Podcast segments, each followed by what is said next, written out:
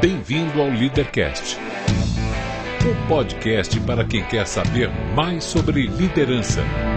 Apresentação: Luciano Pires. Bom dia, boa tarde, boa noite, bem-vindo, bem-vinda a mais um Leadercast, o podcast que trata de liderança e empreendedorismo com gente que faz acontecer. No programa de hoje falo com o Fabiano Calil. Educação financeira é seu mote, até o dia em que ele descobre o valor do indivíduo no processo e coloca a psicologia a serviço da educação financeira. Muito bom, cara. Este não é um programa de entrevistas, não tem perguntas programadas nem roteiro definido. É um bate-papo informal com gente que faz acontecer que vai para lugares onde nem eu e nem meu convidado imaginamos. É por isso eu não me limito a fazer perguntas, mas eu dou meus pitacos também. Você entendeu, hein? Isto aqui não é uma entrevista, é um bate-papo. O Leadercast é lançado por temporadas. Os assinantes da Confraria Café Brasil e do Café Brasil Premium têm acesso imediato à temporada completa assim que ela é lançada. Os não assinantes receberão os programas gratuitamente, mas um por semana. Para assinar, acesse o cafebrasilpremium.com.br. Muito bem, mais um Leadercast. Esse aqui eu começo agradecendo ao Sérgio Siqueira, que fez essa, essa indicação, mandou para mim um e-mail. Aliás, é bom você saber, você que está ouvindo a gente aqui, muita gente pergunta, pô, como é que o Luciano seleciona as pessoas que vêm no Leadercast? Cara, de todo jeito. Eu, tem gente que eu encontro por aí que eu convido, e tem muita gente que as pessoas que me ouvem falam, meu, isso aí dava um Leadercast, entram em contato, me mandam um e-mail, Estou sugerindo o fulano de tal, tá? Mas sugerir só o fulano de tal não basta. Eu estou sugerindo o fulano de tal, aqui está o e-mail dele, já falei para ele de você, ele já topou aí. E aí eu, eu faço o encaminhamento e foi o que aconteceu hoje, né? E para minha surpresa, quando o cara senta aqui, começamos a conversar, em dois minutos, meu, você já foi meu cliente, ah, e pior que eu já fui mesmo. Três perguntas para começar o programa. Presta atenção que você não pode errar essas três, fundamentais, tá? Seu nome, sua idade e o que é que você faz. Meu nome é Fabiano Calil, 44 anos, e hoje eu sou planejador financeiro e professor na Escola Clínica Fabiano Calil. Escola Clínica Fabiano Calil, professor de de tudo, de planejamento financeiro, ajudando profissionais a virarem planejadores financeiros também no tempo. Legal. Só para vocês entenderem aqui, o Fabiano, eu fui cliente do Fabiano durante alguns meses, logo que eu saí da empresa que eu trabalhava lá da Dana, e estava me preparando para montar o esquema para entrar de cabeça no Café Brasil, eu fui procurar um planejador financeiro e, e, entrei em contato com ele. A gente começou a fazer um trabalho juntos lá. Depois acabou que a coisa andou. Ele só atende gente rica, entendeu? E eu era um pobretão de nós, então ele falou: Ah, bicho, você não vai dar nada aí. Eu peguei e fui embora. Né? Mas não foi isso, não. A gente acabou seguindo cada um por um caminho. Eu acabei entrando de cabeça numas loucuras aí. E a gente se reencontra agora, sei lá, Nove anos depois. Nove, dez anos nove, depois. Nove, é. isso aí, né? Mas tudo bem. Bom, um, um, os dois de cabelo branco, barba branca e. Mas relembrando as velhas histórias. Vamos lá, você nasceu onde? Eu nasci em São Paulo. São Paulista Paulo, não? Paulista, da, paulistano. O que, que seu pai e sua mãe fazem? Pais professores, minha mãe já falecida, mas professora do Estado, Sim. de língua portuguesa, e meu Sim. pai sempre foi professor de filosofia, sociologia. Sim. É, e depois foi para o mundo das empresas também, trabalhar com recursos humanos. Uhum. Se aposentou no ano passado, mas vive agora no interior, vive lá em ah. Sertãozinho, Ribeirão Preto. Você tem irmãos? Tenho dois, o mais velho também já falecido, uhum. uma eventualidade paulistana dessas de um Sim. assassinato. Mas tem o irmão mais novo, eu sou do meio, o irmão mais novo mora também em Ribeirão. Sim. É, também já caminhou pelo planejamento financeiro. Meu Sim. pai hoje caminha pelo planejamento financeiro também como uma segunda carreira, Sim. já aos 75. Sim. Uh, eu te comentei que o programa aqui não tem roteiro, não tem nada. Conforme você vai respondendo aí, eu vou pescando algumas coisas e a gente vai sair do roteiro que você tiver na tua cabeça e vai voltar algumas vezes. Você releve as coisas que eu quiser. E se não quiser responder também, você pode falar isso, Maravilha, não me interessa, né? Claro. Você acaba de fazer, falar uma coisa aí que me chamou atenção. Você falou que você tem tinha dois irmãos e um deles faleceu numa eventualidade paulistana, um assassinato. E você falou isso com uma naturalidade de quem já passou por aquele processo todo de assimilação disso, deve ter sido há muito tempo, né? E, e você consegue hoje contar isso com naturalidade. Fala um pouquinho mais dessa história, cara. Eu não, não precisa entrar em detalhes, claro. quiser, não. Eu só queria. Qual é a minha intenção aqui? Quando eu encontro alguém como você que consegue falar com essa naturalidade, isso pode ajudar muita gente que já enfrentou, que vai enfrentar, Deus queira que não seja nenhum de nós que estão aqui ouvindo, né? E, e é legal saber como é que você supera uma, uma coisa dessa, né? Claro. Fala um pouquinho. Isso foi um evento em 2004, meu filho tinha acabado de nascer, meu primeiro filho. Ele estava lá com quatro meses, era o dia das crianças, 12 de outubro de 2004. A gente tinha feito um churrasco juntos, ele tinha se mudado para o litoral de São Paulo, porque ele queria uma vida mais tranquila do que a vida aqui na cidade, né? E, e para nossa surpresa, na mesma noite, recebo um telefonema da minha cunhada dizendo que ele tinha sido assassinado vítima de um assalto, chegando em casa. E essa... Era? Onde? Ele foi na Praia Grande. Praia Grande. Praia Grande, aqui em São Paulo. E aí foi uma, enfim, claro, um choque naquele momento, muito complicado. Ele tinha dois filhos, tem dois filhos, né, na época, enfim. E, mas eu acho que para trazer isso que você colocou à luz, Luciano, que é bacana, assim, como é que a gente passa por um luto, né? Uhum. E aí posso colocar algumas pessoas interessantes. Acho que tem uma pessoa que nunca conseguiu digerir esse luto, que foi a minha mãe. Né? Para ela foi uma dor até o fim da vida dela, foi uma dor muito grande. Agora, claro, o processo de autoconhecimento, de entender o que, que é isso, claro, meu irmão mais velho era uma grande referência para mim em vários sentidos, mas lembrar que tem filhos, né? O quanto que isso pode representar. Isso fez, por exemplo, eu sempre quis morar em casa. Isso fez, na época, a gente estava um ano procurando uma casa para morar aqui em São Paulo e a gente escolheu um apartamento impactado por esse evento, Sim. né? Então a gente vai buscando uma segurança, ainda que seja uma, é a mesma cidade, as situações eram um tanto diferentes, enfim, mas como ele teve um evento na porta da casa dele, a gente foi buscar então algum lugar que tivesse segurança. Eu lembro que à época a gente buscava uma casa charmosa e de repente a gente buscava, passamos a procurar o apartamento que tivesse o melhor sistema de segurança, uhum. de portaria, de blindagem ou qualquer coisa parecida. Depois a gente venceu essa etapa, mas foi uma época de muita dor, né? E eu acho que quando a gente olha para a dor, no primeiro momento tem uma revolta muito grande. Sim. Da vontade, essa vontade mais primitiva humana de você vingar isso passou por nós, irmãos querendo voltar lá e vingar quem que fez isso, enfim. E eu lembro de uma fala do meu pai que foi muito construtiva nesse sentido, né? Então estávamos eu, meu irmão, alguns amigos do meu irmão mais velho, e a gente estava discutindo com muito ódio ali um plano de vingança, de algum modo. E meu pai disse assim: Esse plano vai trazer o meu filho de volta, o irmão de vocês? E ele só falou isso e saiu, né? Mas essa fala foi tão calmante para todos nós, né? E quando a gente olhou, falou: bom, ele é o pai, está dizendo que não vai trazer de volta, de fato não vai. É, era um olhar muito egoísta mesmo, individual.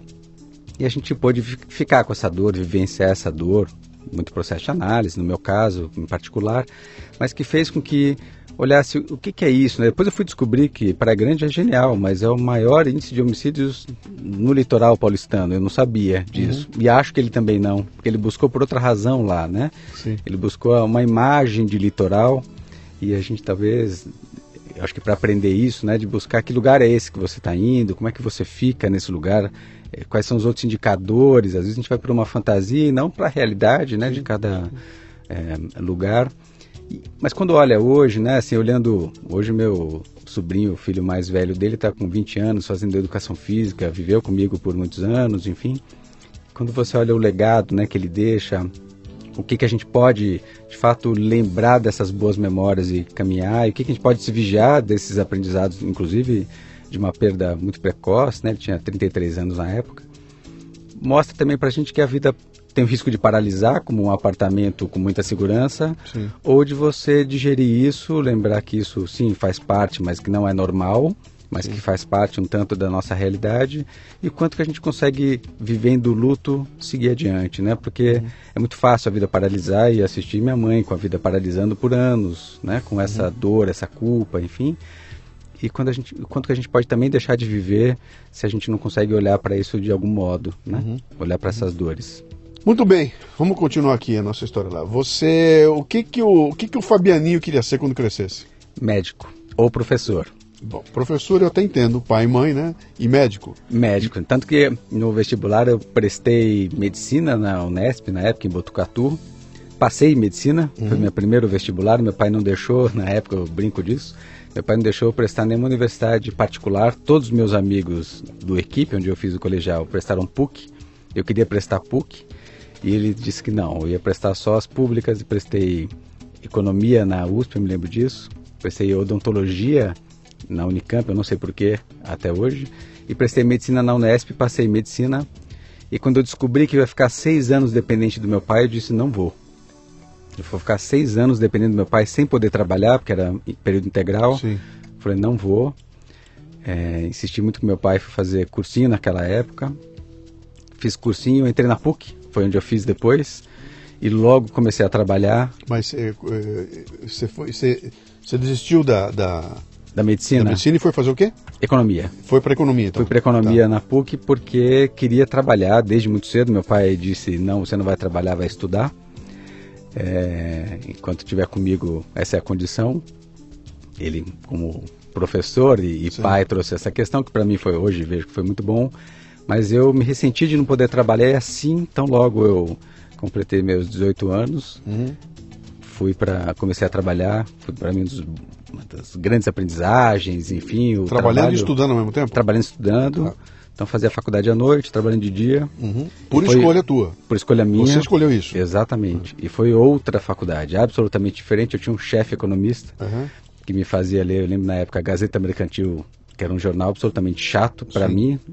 E ele dizia: Bom, quando eu chegar, eu quero que você me diga o que, que você leu. Eu não entendia nada daquilo, mas isso transformou numa outra faculdade de economia. Eu lembro que eu chegava não só de terno e gravata lá trabalhando, como tinha várias perguntas para os professores e meus amigos querendo ir para o bar tomar cerveja. E eu falando assim: Bom, mas estou pagando essa faculdade, né? Tinha crédito educativo na época com a Caixa Econômica, tinha bolsa da PUC. É, era uma fase bem desafiadora, assim, trabalhava, acordava muito cedo e tal. E aí eu via, encaramos a faculdade de jeitos diferentes, isso fez bastante diferença na minha vida, tanto como professor, como profissional também. E no final dessa etapa de faculdade é, de economia, então, eu fui para trabalhar em banco, foi minha primeira uhum. experiência em banco, mas queria juntar a economia com a medicina. Minha segunda formação foi a psicanálise. Você fez uma outra faculdade? Que aqui no Brasil na faculdade é uma formação de tá, quatro anos. Tá. Que me formei então, acabei a formação em 2014, mas me formei psicanalista. Junto hoje a economia com a psicanálise e formei uma escola chamada Escola Clínica, uhum. que nós prestamos atendimentos, né? Que é psicanálise. Psicanálise. Psicana... Não é psicologia. Não é psicologia, é psicanálise. Tá. E aí dizem, né, os, os mais íntimos, que de algum modo você juntou a medicina com a... Sim Economia, claro que aí, do ponto de vista psicanalítico, não psiquiátrico, médico, uhum. alguma coisa parecida, mas de poder trazer o fator Sim. humano, comportamental, junto com o diálogo com Pô, o dinheiro. Né? Economia né? comportamental é o nome do jogo, cara. Acabou de dar um Nobel para um, um para um, um dos pesquisadores aí, só se fala nisso aí, né? Aliás, Exato. o Brasil está eu, eu, tentei fazer uma, uma, uma, estudar um pouco disso aí. Não tem no Brasil, não existe ainda. Tem só uma pesquisadora que faz eventualmente algumas coisas. Tem um curso que ela fez. Me matriculei da outra vez, não consegui fazer porque não deu volume, não deu quórum para o curso existir, né? De, eu fui achar uma pós-graduação em Portugal que acabei que eu não, eu não, não segui adiante, que era para trabalhar em cima dessa questão da que é fascinante. Para mim é fascinante, né? É, você que está ouvindo da gente aí que não sabe do que está tratando, procura no Google aí economia comportamental e você vai ver que é um negócio fabuloso. Quer dizer, ela não é, não é economia enquanto matemática, é economia enquanto comportamento de multidões e do ser humano. Né? O que, que leva você a fazer uma escolha que às vezes é irracional, né? totalmente irracional, e por que, que você gasta mais do que você ganha. Então essa discussão toda é muito, é muito legal ali. Mas eh, volta um pouquinho atrás. Todos seus amigos foram no bar tomar cerveja. E você resolveu que não ia porque você tinha que no dia seguinte fazer sei lá o que. E todo mundo tinha 18 anos de idade, todo mundo estava blá.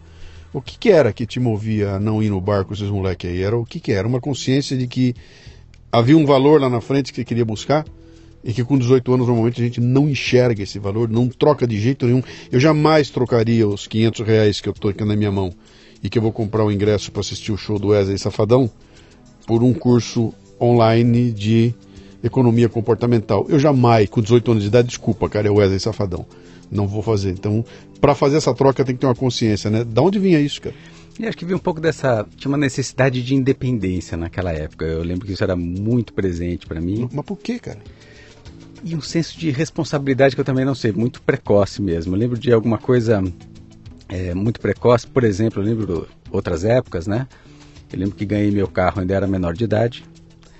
E lembro que os pais dos meus amigos deixavam eles irem comigo para a praia no meu carro, menor de idade, e se for com o Fabiano, tudo bem. Então essa, essa questão, estou é, te colocando o outro né, como elemento para tentar responder, uma pergunta que uma resposta que eu não tenho pronta, né? O que que fazia isso? Eu tinha um senso de acho que um é um respeito aos professores que eu achava assim, mas um eu estou pagando. Eu tinha uma questão de bom, eu estou aqui, era um esforço chegar na faculdade, não era fácil chegar na faculdade todo dia à noite, cansado com sono, principalmente até ganhar ritmo. Quem né? pagava a faculdade? Eu mesmo. É. E eu tinha a Caixa Econômica de um lado me dando um crédito educativo. Já, já, temos uma pista aí, né? É.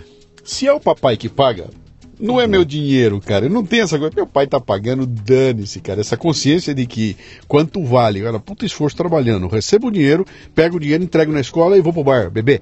É, tem, um, tem um lance aí de você dar valor para a tua conquista, né?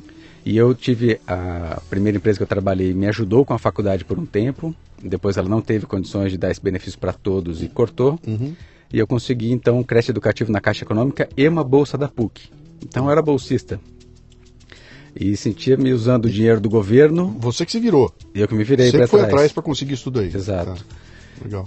E alguém que me cobrava, né? Eu tinha um chefe que me cobrava, e aí, o que, que você está aprendendo agora? Uhum. Então, não aprender, falar, ah, fiquei no bar, ou para mim era um contrassenso com todo o meu empenho mesmo, né? Acho que era um ato, acho que mais do que para outro, mas é, egoísta mesmo ainda, né? Sim. Porque eu pensava, bom, meu esforço é muito grande, vou ter que pagar esse crédito educativo alguma hora, tô lá aprendendo, querendo aprender e vou fazer o que no bar, né? Acho que essa era a questão. Claro Sim. que tinha as tentações, vontades de ir, é, não deixava de sair, mas não trocar uma aula por um bar. Essa para mim era mais desafiadora, né? Não que eu nunca tenha feito, óbvio, né? Sim. Mas na regra no geral, estava é, lá nas aulas, estava lá provocando os professores, querendo entender por que, que o mundo era como era, enfim, e uhum. fiz uma faculdade para fazendo uma ponte aqui também com economia comportamental depois. Matemática financeira na PUC era matéria optativa aos sábados você tinha que pagar a parte e se matricular a parte, não fazia, não era da grade curricular. Eu falava assim, mas como que eu vou informar economista sem saber matemática financeira? Então, era uma faculdade absolutamente de humanas. Né? Acho que esse é um ponto que já tornou. Não era uma universidade de estatísticas ou de números ou matemática. Sim. Claro que eu estudei tudo isso no meio do caminho, mas não era a ênfase da universidade, né? E isso já combinou com o olhar mais humano que eu já tinha, por, pelos pais que eu tenho, pela cultura e história que eu vivi, e me fez olhar, quando eu fui então descobrindo a profissão depois, olhar mais para o humano do que para os números. Né? Uhum. E acho Legal. que isso também trouxe uma. Foi, foi isso que provocou você fazer a psicanálise depois? Depois, exatamente. É, e você emendou uma com outra. Você foi em seguida, terminou uma, começou outra? Não. Tá, Terminei a faculdade e fui trabalhar em banco. Tá. Né? Eu lembro que quando eu entrei na faculdade, eu disse que o único lugar que eu nunca ia trabalhar era num banco. Uhum. Meu primeiro trainee, logo no final da faculdade, foi num banco. Sim. Fiquei um, uma temporada no banco até que eu descobri fora do Brasil o planejamento financeiro. Me apaixonei pelo assunto. Tentei trazer para cá o banco, passava por uma transição de fusão. Que, que ano era isso? Isso era 99. Tá. Então descobri em 99 planejamento financeiro, nunca tinha escutado falar. Que, que idade você estava? Estava com 26, 25, 26 20, anos. Estava casado já? Estava enrolado? Naquela época já tinha me separado pela primeira vez. Tá. Me casei aos 21 pela primeira vez. 21, cara? E me separei aos 24. Porra. E às vésperas então de acabar a faculdade, nesse período então eu, eu começo esse trabalho em banco, já separado pela primeira vez, sem filhos. Descubro um mundo absolutamente diferente, que era um mundo de bancos, de enfim, N coisas. Entrei no processo de trainee, que era muito. Era um processo de um ano de trainee, não existe mais isso hoje em dia, né? uhum. né? É, muito generoso, enfim, a gente fica mais tempo em treinamento do que na prática. E numa dessas conheci o planejamento lá fora, fiquei absolutamente encantado ao ver numa biblioteca pública paredes de teses de pós-doutorado, livros científicos sobre planejamento financeiro pessoal. Eu tinha aprendido a cuidar do dinheiro do governo Sim. na faculdade, dinheiro de empresas, mas de pessoas nunca. Sim. E trabalhava num banco, falei, descobri a América, né? Eu lembro que eu voltei com excesso de bagagem de material que eu trouxe lá. E o banco passando por uma fusão, falou, bom, não é hora de falar sobre isso queriam que eu virasse executivo, eu estava naquele programa de jovens talentos. Falei, bom, mas virar executivo, mas olha o que eu descobri. Né? Tentava implementar isso, não consegui. Até que em 2001 transformo isso num plano de negócios, saio da, do banco então e monto a minha empresa de consultoria, que é do que eu vivo até hoje, né? Ah, então você deixa o emprego certinho para virar um empreendedor brasileiro. Exatamente. Ah, bom. bom, pelo menos você tem uma vantagem, que a área que você foi trabalhar, se você não tivesse controlando financeiramente o seu negócio, você tinha quebrado, né? Que a maioria do problema dos empreendedores brasileiros é esse, né? Você vai. Vem cá, cara. Quando você fala para mim assim, planejamento financeiro em inglês, uhum. eu consigo entender. Uhum. Pô, legal, inglês, planejar financeiramente inglês, pô, legal, nos Estados Unidos, inflaçãozinha desse tamanho, não tem susto, não tem sobressalto, né? É um a cada década, alguma coisa assim. Isso no Brasil, bicho, planejamento financeiro nas condições do Brasil, cara, é, vou fazer um paralelo, é como se você fosse um peixe que nadasse no rio nos Estados Unidos e chega no Brasil, tu joga no oceano e fala, vai, se vira. E, cara, eu tô dentro d'água também, mas que, que, que ambiente é esse, né? Como é que foi? Você, essa formação tua, você fez lá fora a formação? Eu em, fiz. Em, em planejamento financeiro lá fora.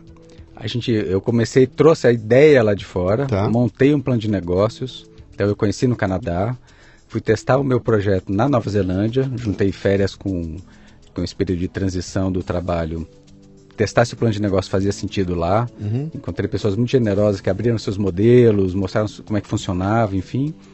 E vim com um modelo que logo de cara não deu certo, que eu queria montar um home office. E a, os primeiros dois clientes que eu perdi, eu descobri que fala assim, bom, mas você não tem escritório, você não tem secretária, então você não é sério para cuidar do meu dinheiro. eu falei, bom, family office, aliás, um, trabalhar no home office no Brasil para este assunto ainda não funciona. Sim. E montei um escritório pouco tempo depois para cuidar disso.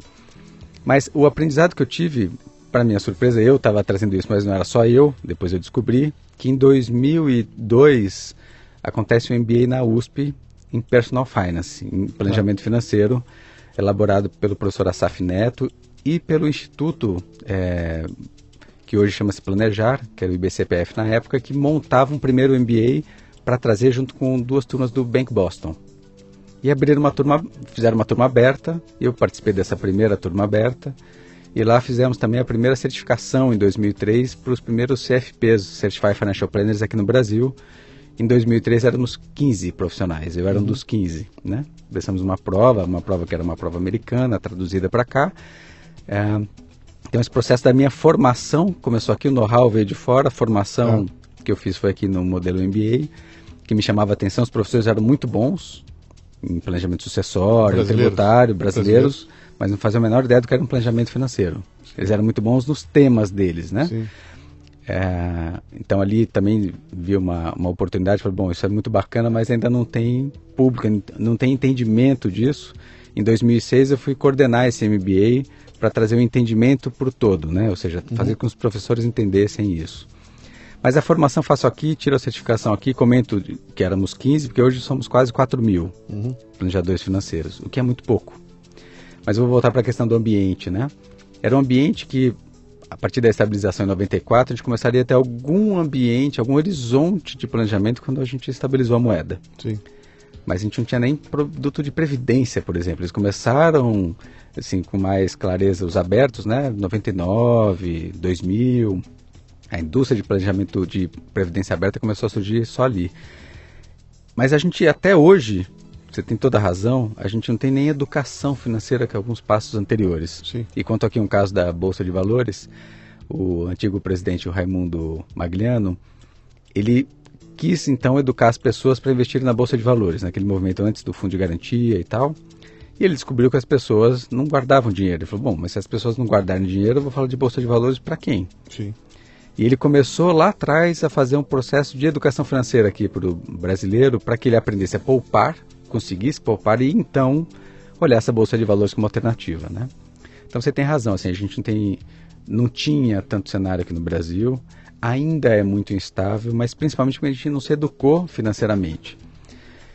Mas a gente tem famílias, como a gente tem uma disparidade de renda muito grande no Brasil, saiu uma matéria algumas semanas atrás mostrando que 1% das famílias aqui ganham quase 30 vezes mais do que a maior parte 99, da população. Né? Então, a concentração ainda é muito grande, a gente tem uma disparidade muito grande e este público é um público que tem necessidade de planejamento mais premente. Né? Então, eles já ou já conhecem lá de fora isso de alguma maneira, tem o que perder, vou chamar assim, porque a maior parte da população nem patrimônio tinha. Esse 1% que você está falando, né? Esse 1%. Esse 1%, sim. É. Que a gente diria que é, é, vou dizer que é alta renda, né? É ou os detentores de patrimônio. São esses dois públicos primeiros que tinham potencial de fazer planejamento financeiro aqui. Quando você fala público de alta renda, a, a, a gente tem um, tem um problema no Brasil seríssimo quando você classifica as coisas, porque o governo faz a classificação política, né? Ele definiu há um tempo atrás que classe média é renda de R$ 1.400, o que é uma bobagem, né? Quando você faz a tua, a tua classificação, quando você fala para mim alta renda, alta renda é alguém que ganha quanto no Brasil? Você consegue definir a partir de X eu trabalho como sendo alta renda? A gente pode pensar isso, né? O último, claro, trouxe pelo IBGE, enfim, eram famílias que juntas, uhum. antes de descontar os impostos, ganhavam mais do que 10 mil reais por mês. Isso é alta renda? Alta renda. No nosso país é classe A, primeiro. Quer dizer, uma família de quatro pessoas que, que cada ganham... um ganha 2.500 reais bruto. Isso é uma família de alta renda? Classe A, classe no Brasil. A, sim e se individualmente numa instituição financeira não. Né? Numa instituição financeira, individualmente, cada um precisaria ter uma renda a partir de 5 mil reais. Que é alta renda? Para as instituições financeiras hoje isso, no Brasil. Isso é alta renda? Isso já a partir daí é considerado Cara, alta é, renda. É inacreditável. Eu estou achando que você vai falar para mim o seguinte, olha, um indivíduo que ganha acima de 25 mil reais é alta renda. Abaixo disso já não é, já é média renda, né? E os números são sempre muito pequenos, cara. Muito pequenos. Pô, muito apertados. É, né? é, muito apertado. Os 5 mil reais, é, não dá para fazer grandes voos aqui no, no, Brasil. É impossível, cara. Até, eu, vamos, vamos fazer outro paralelo. 5 mil reais no Brasil, se você faz a, a transição e passa para alguém que vive com 5 mil no Brasil, para alguém que vive com 5 mil, não dólares, mas o equivalente de poder de compra nos Estados Unidos, cara, é totalmente diferente, né? Você com uma. Os dois no mesmo patamar ali, se você fizer a paridade de compra, cara, 5 mil nos Estados Unidos, você faz o diabo lá, cara. Você compra casa, você compra carro. É uma vida. Porque tudo é muito diferente, os valores são diferentes. Né? O, o, o quanto custa um automóvel é muito mais baixo do que custa aqui. E eu, sinceramente, achava que gente como você, que trabalha uh, de forma independente, teria uma classificação diferenciada. Fala, não, eu vou, eu vou ter a minha classificação e eu vou jogar o um indivíduo numa caixa onde é lá é 40, 50, 60 mil, isso aí é alta renda. Fora disso é média renda. Quer dizer, vocês trabalham também com esse mesmo pensamento da, da instituição financeira. Lá atrás a gente trabalhava com um perfil de renda ou de patrimônio. Sim. No início, lá para 2001 até 2006 mais ou menos, né? E a partir dali, que foi exatamente quando eu entrei a psicanálise junto com essa história, vou contar um pouco, é quando a gente começa a atender seres humanos, independente de o que, que ela tenha ou o que, que ela ganhe. Uhum. Porque a gente percebeu que a nossa grande ajuda era ajudar o indivíduo, independente da fotografia financeira, econômica, patrimonial dela, a lidar melhor com as suas escolhas, ter mais claro quais são os seus valores e sonhos, Sim. independente do tamanho, Sim. que a gente classificaria, no, no, começo era a única métrica que a gente tinha, né? Sim. Que a gente conseguisse falar o seguinte, olha, é, bom, a gente vai ajudar essa pessoa e a gente vai cobrar agora pelo tempo. Uhum. E, porque no começo a gente cobrava por um percentual do que a pessoa tinha. Uhum. Então fazia todo sentido que a pessoa tivesse alguma coisa, claro, né? Claro. Senão a gente não se remunerava. E quando eu questionei isso numa certa época, eu falei, mas por que, que eu cobro algum pedaço do que o outro ganha se não tem nada a ver com a construção dele, né? Você vai trabalhar que nem um psiquiatra, cobra como psiquiatra, né? Fazer agora eu cobro como consulta, e a gente começou a cobrar consulta. eu falei, bom, meu tempo é tanto, falei, mas para qual perfil de cliente? Eu falei assim, eu atendo não o perfil do cliente, eu atendo clientes. É. Né? Então, independente de quem ele é, ele é uma pessoa que sente dores, que ele tem questões, tem angústias, e é isso que a gente quer atender, e o nosso pano de fundo uhum é renda, patrimônio, fluxo, enfim. Né? Legal, né? interessante. Deixa eu contar uma experiência que eu tive com, com você, que de certa forma tem a ver com essa questão tão premente que você falou da psicanálise, psicologia, com essa história toda lá. Foi o dia que você me puxou o tapete, você me tirou o chão. Eu sento na frente do Fabiano, né, falei, Fabiano, me apresentei, contei a história toda lá, ele abre um papel, bota lá e faz a primeira pergunta para mim, e ali, bicho, eu saí de lá com a cabeça a milhão. Ele pergunta a mim o seguinte: quando é que você pretende parar de trabalhar? Eu falei, cara, nunca passou pela minha cabeça de que um dia eu pararia. Não, vamos lá, cara, qual é a tua vida hoje? Você vai parar com 65, 75? Com... Eu falei, cara, eu não vou parar, eu vou morrer trabalhando. Não, não, não, vamos fixar aqui uma meta. E foi a primeira vez que alguém tinha colocado diante de mim essa perspectiva de que a tua vida útil como produção uh, de trabalho, uma hora vai parar. E eu nunca tinha pensado nisso. E pensar nisso aos 52 anos de idade me foi um horror. Porque a hora que nós fizemos as contas aí, eu me lembro que você botou um número ali. Eu estava com 53, a gente falou acho que em 70, o que deixou 17 anos. Eu saí de lá com isso na cabeça. Falei, cara, eu só tenho mais 18 anos de trabalhando, né? E, bicho, eu nunca tinha pensado nisso. E aquilo para mim foi uma. Um, sei lá, eu fiquei enlouquecido. Eu fiz escrever um texto, né? Eu publiquei um texto falando a respeito. Essa parte, quando você começa a pensar no teu tempo de vida, fala, cara, eu não só vou parar, como um dia eu vou morrer também, né? E a gente está aqui tão enlouquecido no dia a dia, cara, eu tenho planos para daqui a 150 anos, cara. E de repente eu chego na tua frente e você fala, quando é que você pretende parar de trabalhar para que nós possamos fazer a conta ao contrário? Daquele dia em diante você não tem mais renda trabalhando, você vai ter uma renda, então vamos fazer a conta ao contrário, né? E ali ficou muito claro para mim essa dimensão psicológica daquela da minha conta no banco, né? Do, do, do, meu trabalho na minha planilha Excel tem um lado psicológico que muda toda a história quando você põe ele no jogo. Por isso a tua decisão de misturar as duas coisas aí é, é fantástica, cara. Muito legal, muito legal. E teve uma evidência, né, disso, porque eu fazia planejamentos até 2006, as pessoas me contratavam, me pagavam, eu fazia o planejamento financeiro, elas não faziam nada com planejamento financeiro. Isso me intrigava demais, né? e continuavam me indicando, dizendo que o trabalho foi ótimo, mas não aplicavam. E esse incômodo é que também fez com que eu buscasse a psicologia econômica junto com a psicanálise, e, e o que eu mergulhei mais foi na psicanálise e em famílias, para falar, bom, mas claro que falar de aposentadoria é falar de parar, né? Sim. Falar de sucessão é falar de passar poder. Sim.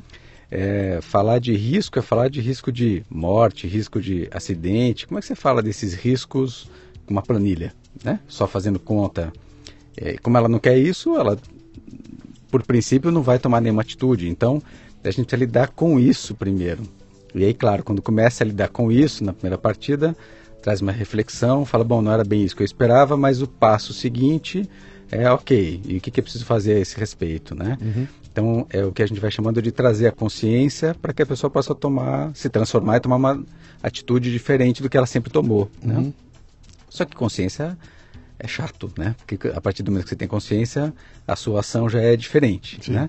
Então, se você sabe que tem uma consequência aquilo ali, se você não sabe, é, alguém te protege, né? Uhum. Mas quando você sabe, você já está abusando um pouco da sorte ali. E aí, como é que a gente lida? Uhum. Eu acho que esse, essa foi a grande transformação. É o que traz mais prazer hoje nos atendimentos. Eu acho que esse é o, as pessoas buscam a escola, a escola clínica exatamente por isso, porque elas querem esta conexão com gente. Uhum. É, claro que fazendo conta também, né? A conta ela faz parte do, do planejamento financeiro. Mas, mas, é uma ferramenta. Ela não é o planejamento. Não a é conta é a ferramenta para. É incerteza, Sim. é o meu comportamento, é o jeito que eu ajo, é com quem eu teve uma sociedade efetiva.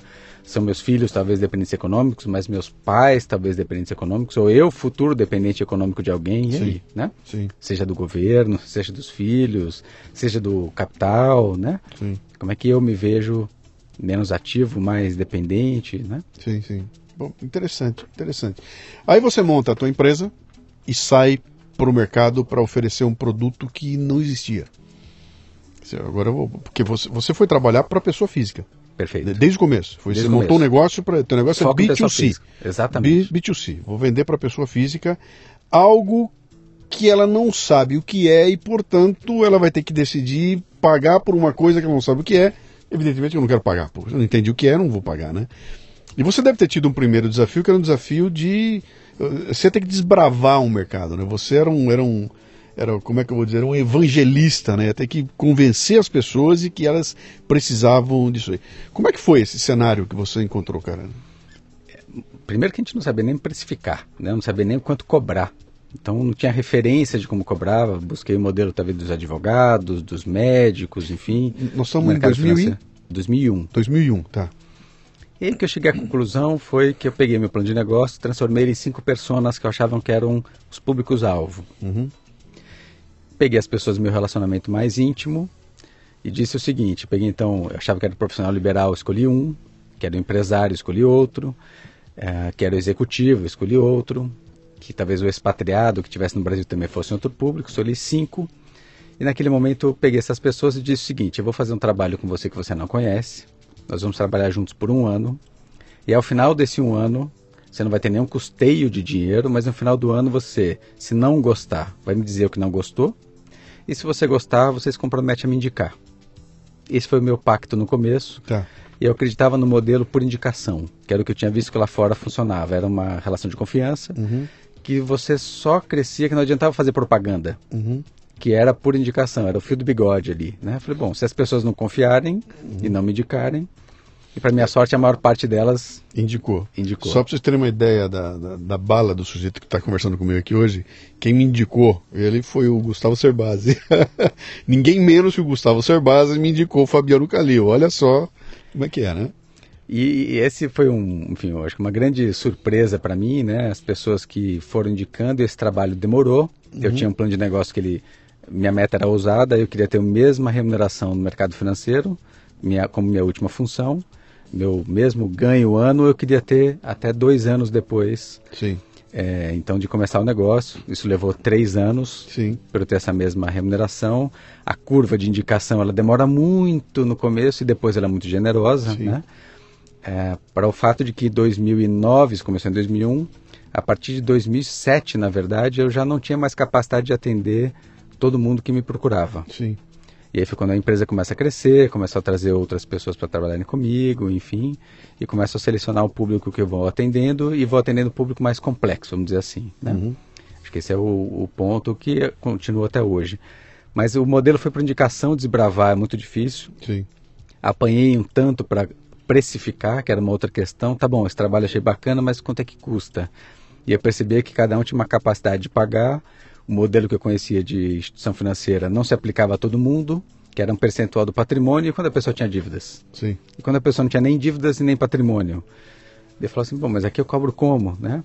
Então foi um grande desafio, muitos aprendizados nesse caminho.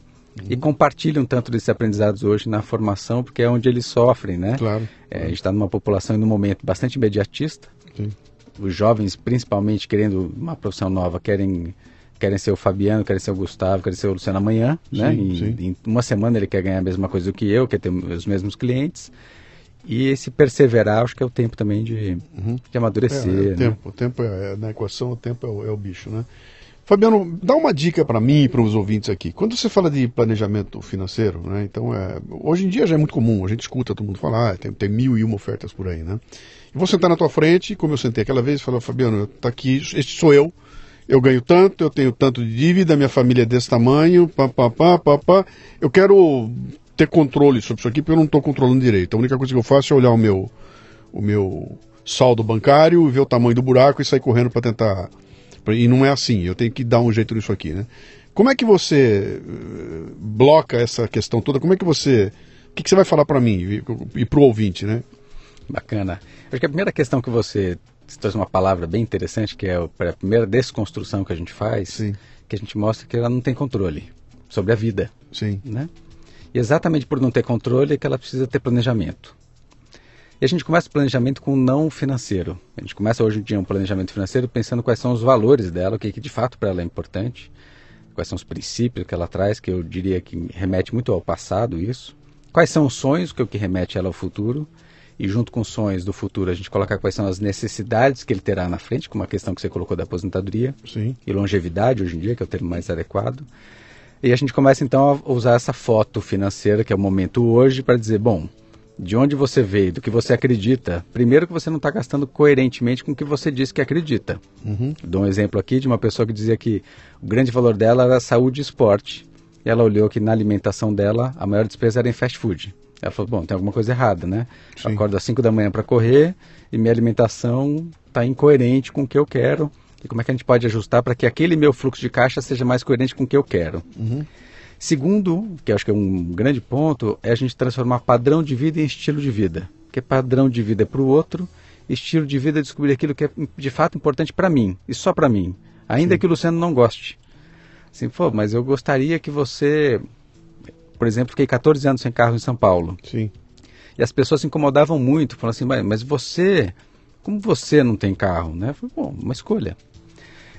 E essa escolha às vezes incomoda o outro, mas eu preciso estar de bem com essa escolha que eu faço para mim mesmo. Sim. E a gente não sabe muito fazer isso. A gente, quando começa, inclusive, a prosperar, enfim, a gente quer fazer algo para o outro, padrão, e não definir um estilo que para mim faz sentido. Eu falei, bom, posso morar num bairro mais para lá, enfim, ter uma moradia diferente, que o meu grande valor, por exemplo, é viajar.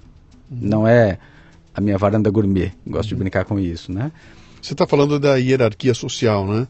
Que é aquela no momento em que eu atinjo determinado patamar social, eu, eu subo naquela hierarquia e quem está em volta precisa me enxergar naquela hierarquia, pô. Se esse cara aqui foi promovido para gerente e ganha salário de gerente, logo eu espero encontrá-lo amanhã de terno e gravata aqui, porque estar de terno e gravata faz parte da posição hierárquica que ele está. Ter um carro melhor também faz parte, morar num apartamento legal, ter uma varanda gourmet, aquilo eu componho algo que deixa o pessoal, bom, legal, eu concordo que Aí quando você fala, essa semana aqui, sentado no teu lugar, aí eu, te, eu acabei de comentar, eu gravei lá com o Alexandre da Multilaser, que é CEO de uma empresa que fatura um bilhão e meio por ano, entre as 500 maiores do Brasil. Ele chegou de bike aqui, cara. Parou a bicicleta lá na frente, amarrou na árvore e entrou aqui de bike. Você olha para ele, entrou de jeans. Isso não tem nada a ver com um CEO. E o bicho tranquilo tá na posição dele, mas ninguém em volta espera que aquilo faça parte da, da, da, da, sabe, desse padrão dele. Eu esperava ele chegar aqui com segurança, com carrão, parar lá. Não, chegou de bike, parou ali. Ou seja, não está nem aí para essa questão, achou o estilo de vida dele, né? Que esse é o belo exemplo, né? Porque quanto é que custa o carro blindado, seguranças, etc e tal, a varanda gourmet, que às vezes eu nem uso. Sim. Esse eu começo a olhar para a minha vida financeira a partir do que eu acredito, do que é princípio para mim, do que eu quero de verdade, né? Do que para mim é muito importante, aí a gente começa a marcar um gol. E essa é a desconstrução. Porque geralmente quando as pessoas chegam na, no planejamento financeiro, eu gosto de escrever no papel e viro de ponta cabeça hoje em dia, que eu vou adivinhar quais são os três grandes sonhos dela. Uhum. Porque são sonhos de fora. Não são sonhos dela, né? Fala assim, ah, uma viagem para a Europa, ou trocar de carro, uma casa tal. E aí eu pergunto, né? O que, que é importante na moradia para você? Ou na viagem, né? O que, que você espera dessa viagem para a Europa? Você vai consumir uma viagem para a Europa você tem muita vontade de fazer alguma coisa específica que só tenha na Europa? Que geralmente, se é só, enfim, um consumo, será que vale a pena, né? Ir para lá, Sim. o que, que pênalti isso vai ter para você, no tempo, né? Sim. E de fato, realização. Porque quando é só uma viagem de consumo, ela pesa, ela custa, ela parcela, ela tem um. E quando ela tem sentido e significado, não. É um investimento, né? Porque eu tenho é, é um eu até consigo aquilo que você falou de abrir mão de alguma coisa hoje para fazer aquela viagem que tem muito sentido para mim. Sim. Porque se é só mais um consumo, eu prefiro comprar alguma coisa hoje mesmo no shopping. Né? Uhum. Isso é genial. E, a garotada nova que está aí no mercado hoje em dia, que está na sociedade hoje em dia, já tem uma consciência muito diferente. Quer dizer, eu, eu com, com a idade que meu filho tem, eu estava desesperado pela minha casa própria, já tinha minha casa Ufa, comprei minha casa própria. É, e eu herdei isso dos meus pais, que herdaram dos pais deles, e eu vou investir mais dinheiro em mais imóveis. E eu, naquele modelo. Que não faz o menor sentido para essa molecada hoje, cara. Eu, eles trocam um automóvel por uma bike legal, um Wi-Fi legal, um computador legal e liberdade para viajar para onde quiser, né?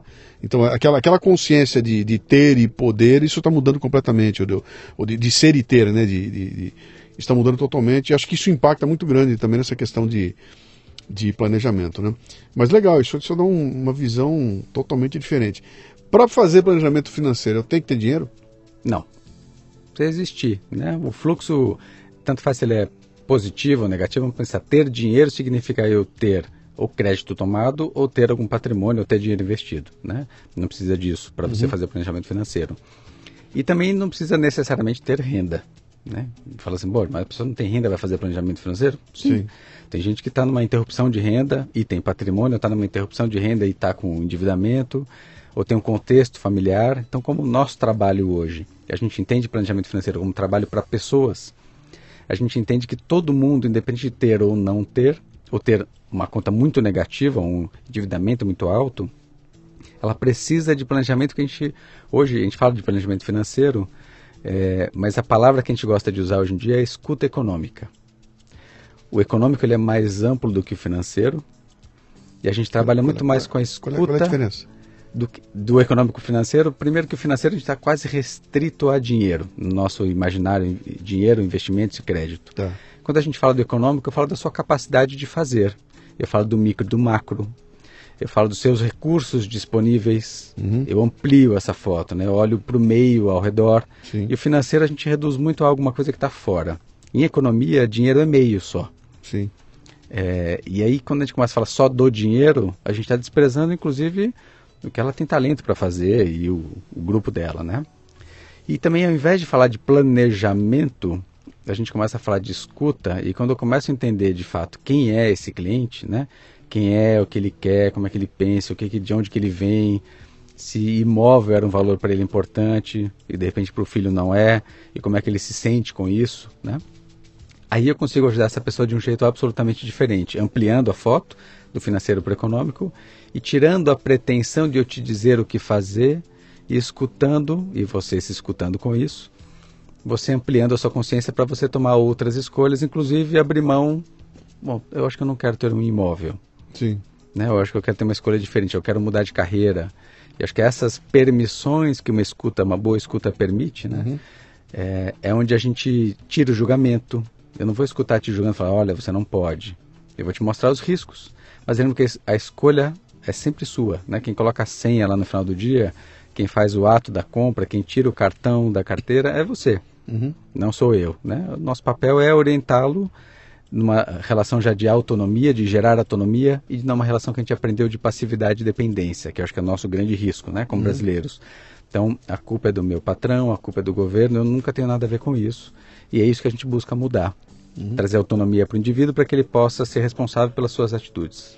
Quando você trabalha esse, essa questão de planejamento financeiro, você, sei lá, foi te procurar um cara, ele é casado, esposa, dois filhos, pequenos, filhos têm 9, 10 anos de idade, e ele vai fazer um estudo com você. Você traz a família para dentro desse estudo, assim, não, não do ponto de vista do. A, a família, eu digo pessoalmente. As crianças vieram para entender o que está acontecendo, é, ou você trata com o pai, ele que se vire para repassar isso para a família dele, ou você tem alguma. A sociedade afetiva, que hoje a gente amplia até mais do que uma mulher e um homem, né? A sociedade afetiva a gente sempre chama para conversa. Então, os dois adultos da relação Sim sempre são convidados para ir, porque a gente sabe que enriquece demais quando os dois estão juntos, né? Legal. Isso é possível e o outro está disponível também. Uhum. Nem sempre o outro quer, né? Não quebra o pau na tua frente, não? Quebra. Aí a psicanálise ajuda demais, né? É, eu lembro dessa cena, uma cena importante, que quando eu começo a trazer a, a psicologia e a psicanálise para dentro, né? As pessoas começaram a chamar do terapeuta, e eu não me sentia terapeuta na época. Uhum. E começaram os conflitos, eu não sabia muito o que fazer com isso na época mas eu percebi o quanto que isso era importante de colocar as diferenças, porque se eles sócios, é uma sociedade geralmente 50 a 50%, Sim. de renda, de dívida, de patrimônio, de tudo. Se eles não se entendem, eles nunca vão conseguir transmitir isso para os filhos ou vão ter uma dissonância de informações importantíssima para os filhos. E também não vão conseguir construir, né? Porque um constrói, o outro destrói, uhum. um faz, o outro corre para o outro lado, e aí eles, eles perdem muita energia nesse sentido. E quando a gente permite, pede que os dois venham, o que a gente coloca é que as diferenças existam e que eles possam ter um acordo, lembrando que são necessariamente diferentes, por princípio. Uhum. Mas que isso não impede deles caminharem juntos e que não precisam ter os mesmos sonhos. Aliás, o que a gente faz com o casal é lembrar que são dois indivíduos uhum. que primeiro, eu gosto de, o exemplo das férias, eu acho que é muito bom. Que nas férias eu dividi sempre em três. Primeiro tem que ter a viagem individual só sua. E depois tem que ter a dela também, ou vice-versa. Depois tem que ter na hierarquia das coisas a viagem do casal. E se sobrar tempo e recursos, com os filhos. E a gente tem uma distorção aqui, né? Sim. Se a gente olha para a indústria financeira, as, as crianças têm mais previdência privada do que os pais. Ora, mas se ele é o provedor financeiro e não cuidar dele, a gente pode usar uma segunda analogia, que é a máscara de oxigênio do avião, é primeiro a minha adulto e depois a do meu filho pequeno. Porque Sim. se eu desmaiar, desmaiar vamos dois. Vamos dois. Se eu não tiver capacidade de pagar, o de 9 e de 10 não vão se formar na escola, uhum. né? Se for uma escola privada. Então, como é que eu posso trazer os adultos da relação e lembrar que eles são indivíduos? Uhum. Porque quando eles casam, eles esquecem que são indivíduos, é só o casal. E quando nascem os filhos, não tem nem o casal, nem o indivíduo, são só os filhos. Sim. E aí não tem casamento que sustente, né? Não uhum. tem sociedade que aguente isso. Então a gente começa a devolver individualidade e é incrível como volta o brilho nos olhos, aumenta a relação de confiança e respeito entre eles. Uhum. Porque se eu deixo você viajar, deixo como se um fosse posse do outro, né? Sim. Quer dizer que eu confio em você e você também confia em mim. E quando a gente privilegia o casal na sequência e não os filhos, a gente começa a mostrar para os filhos: ó, amanhã eu vou na executiva, vocês vão na econômica. Eu vou ficar no chateau, vocês vão ficar no albergue. Uhum. Ah, boa, mas eu gostaria de ficar. Faça por isso. Né? Sim, você sim. não precisa ter o mesmo caminho que eu, mas se você quiser ter o que eu tenho, ou fazer você, o que eu faço, você vai buscar. Você vai sim. buscar e a gente ensina então a eles autonomia. Sim. Que é a nossa dificuldade aqui. Vamos lembrar que os filhos no Brasil têm ficado em casa até os 40 anos sem nenhuma razão para sair da casa dos pais. Sim. E às vezes saem, se separam e voltam. Então a gente tem um lado bacana do acolher latino, Sim. mas tem um outro que a gente gera pouca autonomia neles, Sim. senso de responsabilidade, assim por É, diante. isso, né? isso é, no Brasil é, é complicado. Você sabe que você estava falando aí, eu me lembrando de algumas de algumas histórias, algumas experiências interessantes aí. Eu estava trabalhando agora até com um, um texto que a que a Bárbara, que, que escreve no, meu, no, no Portal Café Brasil, ela fala sobre empreendedorismo infantil. Ela mandou um texto falando de uma de um casal que eu- a criança, aliás, foi até o Guga Pessoas que teve comigo aqui. E que o Guga Pessoas esteve comigo, eh, a gente fez um programa, ele é um professor, e ele ouvindo um Leadercast que eu gravei com a Bárbara, ele se inspirou para trabalhar empreendedorismo com o filho dele. E chega um momento em que ele vai, eh, eh, o filho chega e fala, quero um videogame, um menino de 6 anos de idade. Quero um videogame. Não, não tem dinheiro, não vai ter videogame. Não, mas eu quero videogame, não é justo que vocês comprem o que vocês querem e eu não tenho o que é meu. E o pai e a mãe falam, bom, então vai atrás. Mas vai atrás como? O que eu posso fazer para ter dinheiro? Ué, escreve um livro. Como assim? Escreve um livro, com seis anos de idade. E o menininho vai, vocês me ajudam? Eu ajudo. Escreve um livro, ele lança um e-book e publica na Amazon, tá lá o livro do menino, o livro dos porquês, escrito pelo Daniel, que tem seis anos de idade, né? E no texto estava dizendo lá qu- quais são os insights ali. Primeiro insight, o menino pediu e não ganhou. Então os pais não deram, dá tó de graça, que a gente está acostumado aqui. Ah, pediu, toma tudo. Vou dando, vou dando, vou dando, vou dando. E a molecada vai crescendo sem ter a impre- essa experiência do não, não posso, não tenho, tem limite, né? Segunda coisa, não foi um não de graça. Não foi não e não tem. Foi não, se quiser, tem alternativas, né? Terceira coisa, quando a alternativa foi dada, não foi uma alternativa babaca, do tipo assim, venda sua bicicleta e compre o, o videogame. Não, foi assim, crie alguma coisa que tenha valor, que as pessoas vão comprar e você vai ter dinheiro. Quarto ponto foi quando o menino falou, vocês me ajudam? Eu falei, claro que eu ajudo. E eles deram o. o- o- e ajudaram. E, evidentemente não foi o menino que publicou na Amazon o, o, book, foram os pais que publicaram. Mas olha o molequinho assistindo aquilo tudo e falou, cara, olha meu livro, o livro que eu escrevi e fizeram um evento de lançamento. Né? Quer dizer, isso muda a vida da criança, cara. Isso muda completamente a vida dele, mas uma série de escolhas que os pais fizeram ali de. Não vou dar de graça. Era muito fácil ter dado o game e acabou ali, né? Se eu der o videogame, acabou a história. Esse processo é uma delícia, né? Olha o, ele- o que ele construiu para conseguir obter aquilo lá na frente. É- essas histórias são legais. Me fala agora do momento em que você é, é, percebe que uma escola seria um- uma complementação a esse, teu, a esse teu negócio, a esse teu business. né? Você vem com uma empresa de consultoria de planejamento financeiro. E aí você tromba com essa ideia de que eu tenho que fazer o quê? Por, por que a escola? A escola vem, eu dava na época aula no, no MBA, de advisor para planejadores, e dava aula para quem queria certificar, ter essa mesma certificação CFP. E os- esses mesmos alunos saíam no final dizendo o seguinte, bacana, mas eu não sei fazer planejamento financeiro. Eu falei, poxa, mas você acabou um MBA, eu tirou uma certificação e não sabe fazer. Eles não se sentiam à vontade de ir para a prática. E aqui nasce o primeiro desejo de fazer com que eles praticassem a escola clínica lá, parte da prática. E o segundo ponto vinha do crescimento do negócio, que toda vez que ele ia crescer, faltava capital humano. Uhum. Então foi bom, vai juntar a necessidade do negócio com a necessidade desses profissionais de terem prática. E a escola clínica nasce então para ofertar prática para os profissionais. O primeiro dia de aula, eles que não se conhecem, a gente não faz uma roda de apresentação. Sentam dois alunos que nunca se viram para atender uma família que eles não fazem a menor ideia de onde é que vem nem o que quer. E esse é um sábado inteiro eles passam fazendo isso. Esse é o primeiro dia de aula da escola clínica. Então eles percebem, exatamente por não se conhecerem e não saber quem está na frente nem quem está do lado, eles es- começam a escutar algo que eles raramente fazem Uhum. na prática do dia a dia. Eles começam a escutar alguém e a partir dessa escuta eles vão começando a elaborar perguntas, que são os dois princípios da escola logo no início, que é a escuta, saber escutar sem julgar, Sim. e saber fazer perguntas que tenham a ver com aquela família, não perguntas da minha curiosidade. né?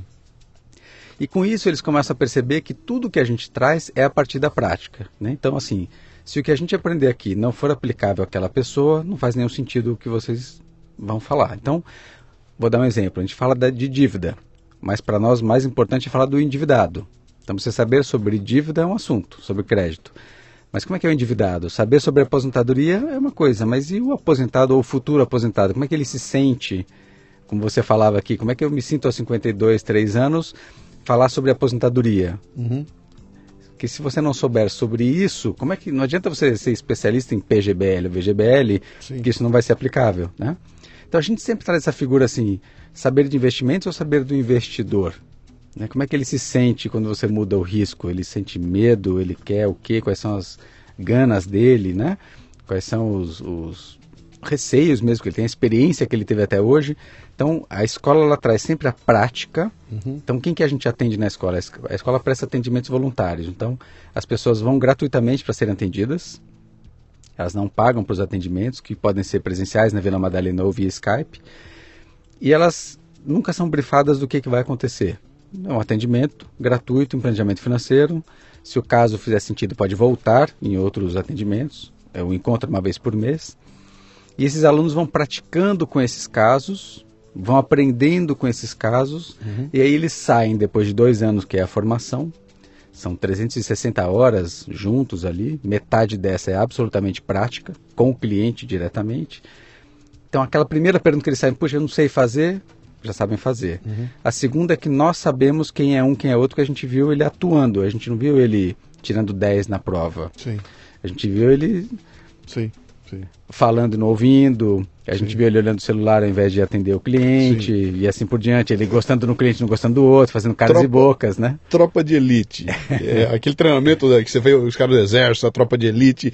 O que, que é aquilo, cara? É a análise do candidato sob pressão. Sim. Não é na sala de aula escrevendo, é é lá na hora, acontecendo, né? Será que esse cara vai ter que atravessar um rio de- com, com a temperatura a 5 abaixo de zero, com uma arma e todo molhado na vida dele? Talvez ele nunca faça isso, mas as decisões que ele toma na hora lá e como ele reage mostra como é que o cara está funcionando no dia a dia, né?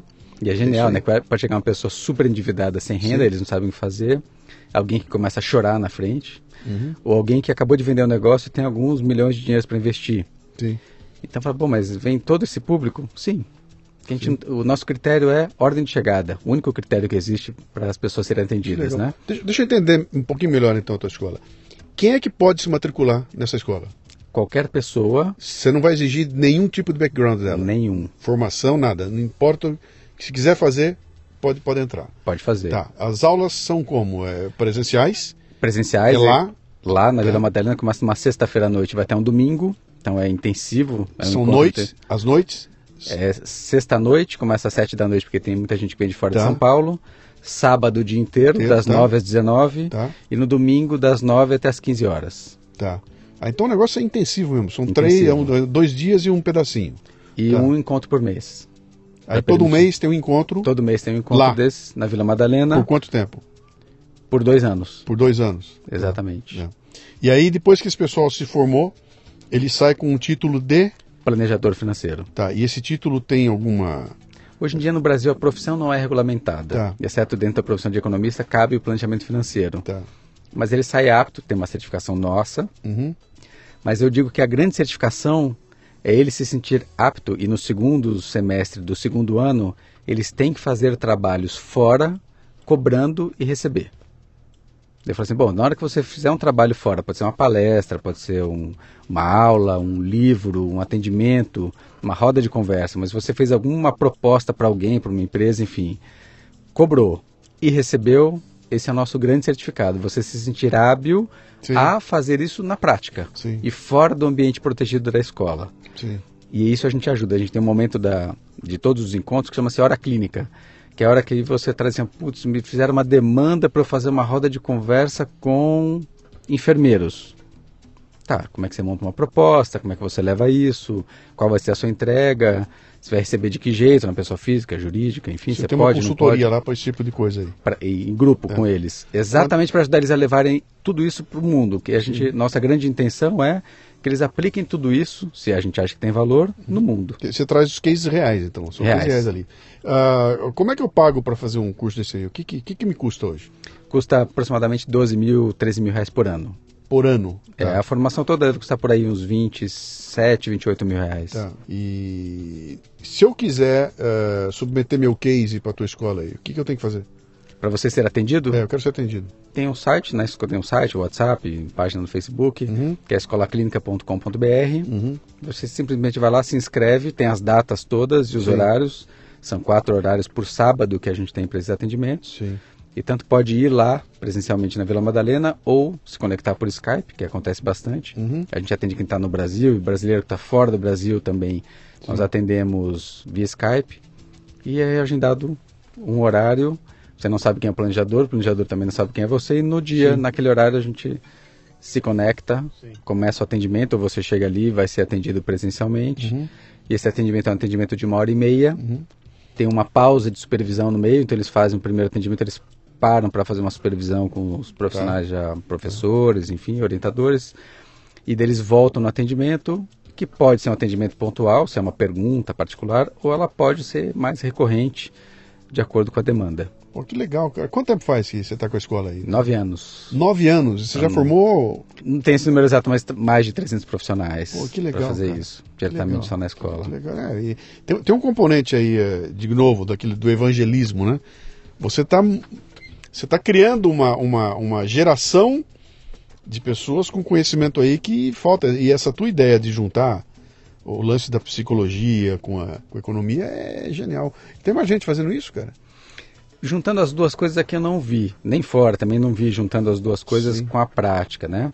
A gente tem a escola de planejamento financeiro, que ela acontece no, no mundo inteiro, mas ela é mais pragmática, vamos dizer assim. Uhum. A gente tem a escola da economia comportamental nos Estados Unidos, é, que trabalha muito com experimentos, assim como na Europa. Na, e na Europa chama-se psicologia econômica. Ela parte da psicologia na Europa e Sim. parte da economia nos Estados Unidos, né, na América do Norte, de modo geral. Mas juntando as duas coisas em planejamento financeiro, isso eu acho que é mais inédito. Não, Não, é- encontrei ainda. Ge- Genial, genial, cara. E aí, quais são os planos? Cadê teu livro?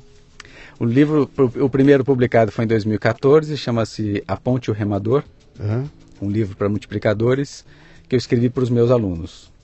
Então, para ajudá-los a pensar no processo todo, enfim. A gente acha esse livro aí? Se acha? Acho que tem uma página, na verdade, no Facebook, nessa Tá. na loja dessas no Repete Facebook. o nome, como é que é? A Ponte e o Remador. A Ponte e o Remador, É. de Fabiano Calil. Tá. Exatamente. É, hoje já tem nos sebos, enfim, já tem outras, enfim. Agora, é um. Esse livro primeiro foi voltado para os profissionais. Tem um segundo livro que ele está pronto para ser publicado, que é um livro escrito para a classe C, sem números. O desafio da editora foi escrever um livro para a classe C sem usar os números. Né? E esse está para ser publicado pela editora Leia. Como é que é o nome dele? Esse ainda está em segredo lá junto com a editora, mas é um livro de finanças para classe C. Sem números e sem nome, cara. É difícil, né? Mas esse já já Mas vai sair, já vai, vai sair, sair. já. Legal. E o desafio agora tem sido atender um outro público, que é um público que eu atendo hoje, é, escrever para eles. Hoje eu participo de conselho de família de algumas famílias empreendedoras no Brasil. E a gestão da riqueza, né, essa gestão do que são os, os sócios, os acionistas, tem um programa que eu participo na Fundação Dom Cabral, chamado PDA, Programa de Desenvolvimento de Acionistas, que esse é um modelo muito bacana, onde eles colocam várias famílias e várias gerações da mesma família na mesma sala de aula, junto com outras famílias, por um ano e meio. Uhum. E ali formam-se, é, desde o fundador até a terceira, quarta, quinta gerações, pensando o que, que é ser o papel de um acionista, né? o que, que é ser um acionista. E atendendo algumas dessas famílias já há alguns anos, eu percebo que tem uma outra dor, uma dor diferente, que é a dor do detentor de capital, do detentor de participações, num país com tanta disparidade como a nossa, que interpreta o empresário com os olhos que a gente usualmente interpreta, e, e tem uma riqueza muito grande para isso, então esse é um, esse é um projeto que já está como projeto formatado, o livro não está escrito, mas é um, um terceiro Legal. que deve sair em breve aí. Legal.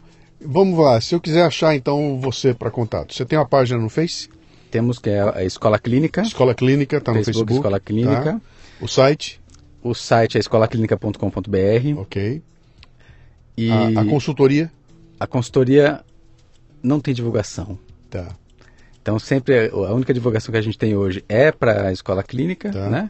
Por meio Mas se dela. eu quiser chegar na tua consultoria, através da escola eu chego. Através da escola você chega Tá, hoje. tem, tem um milionário nos ouvindo aqui agora que está com um baita problema, ele quer uma consultoria financeira. Se ele entrar em contato com a escola, Com a escola, enfim, a vai escola ser chega dirigido na- para nós. Tá, Sim, legal. as demandas todas que ou que a pessoa não quer aguardar aquelas datas, ou que quer um outro trabalho. A nossa oferta sempre, independente de por canal que ela chegue, ela sempre é primeiro um trabalho gratuito na escola, se a pessoa pode esperar. Uhum. O segundo é um trabalho com a equipe, né, uhum. que vai ter um custo. Investimento-retorno bem cabeça do economista fundador, né?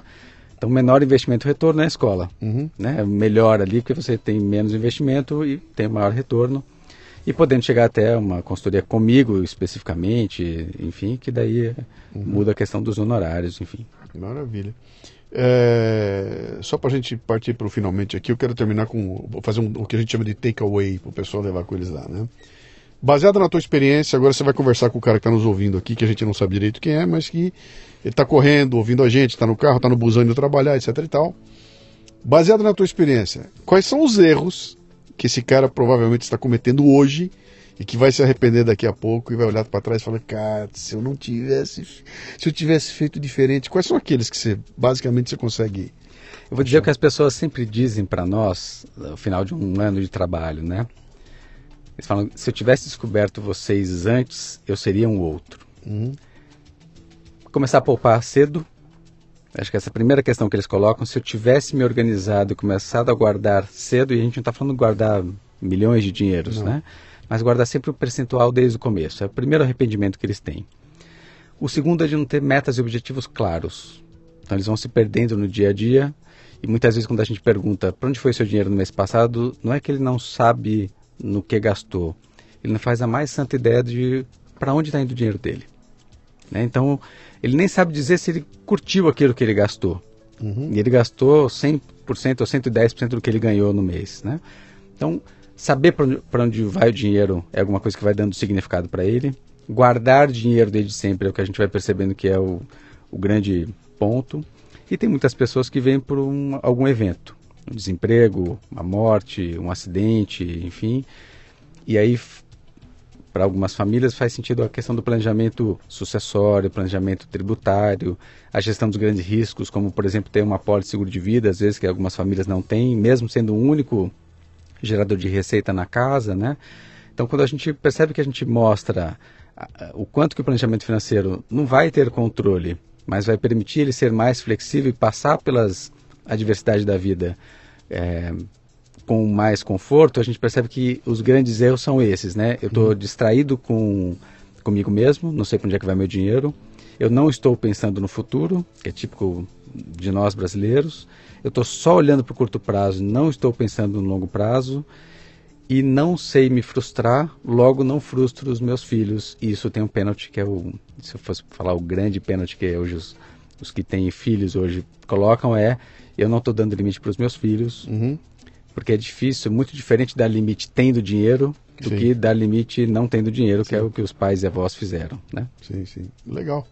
Cara, grande, grande conversa, grande papo, dá para ir muito longe aqui, aliás, isso dá pano para manga que não acaba mais. Cara, parabéns pelo trabalho, parabéns por essa fusão que você fez aí, que isso é genial, sabe? Essa de economia com psicologia, acho que o mundo vai para aí. Vai nascer já já uma, uma um atributo novo na escola que vai chamar psicoeconomia, econologia, sei lá o que, que vai ser, mas as coisas vão estar totalmente juntas daí. Você foi um pioneiro, cara, já está juntando aí. Seja bem-vindo ao, ao Leadercast, cara. Obrigado pelo Muito tempo obrigado. que você deu aqui. Vamos ver aqui. Eu vou virar cliente teu de novo lá, cara. Bacana. Foi ótimo. obrigado, obrigado, viu? Vamos te rever. Muito bem, aqui termina mais um Leadercast. A transcrição do programa você encontra no leadercast.com.br. O Leadercast chega a você com o apoio da Albaug Brasil, que está revolucionando o mercado com uma linha completa de agroquímicos genéricos. Sim, cara, genéricos de qualidade, combinando proteção, rentabilidade ao agricultor e respeito ao meio ambiente. Conheça soluções Albaug em bit.ly barra escolha inteligente. Para ter acesso a esta temporada completa, assine o Café Brasil Premium no cafebrasilpremium.com.br. Um ambiente educacional sem ser chato nem superficial, que já conta com mais de mil assinantes, recebendo todo mês conteúdos voltados ao crescimento pessoal e profissional. Conheça que vale a pena. cafebrasilpremium.com.br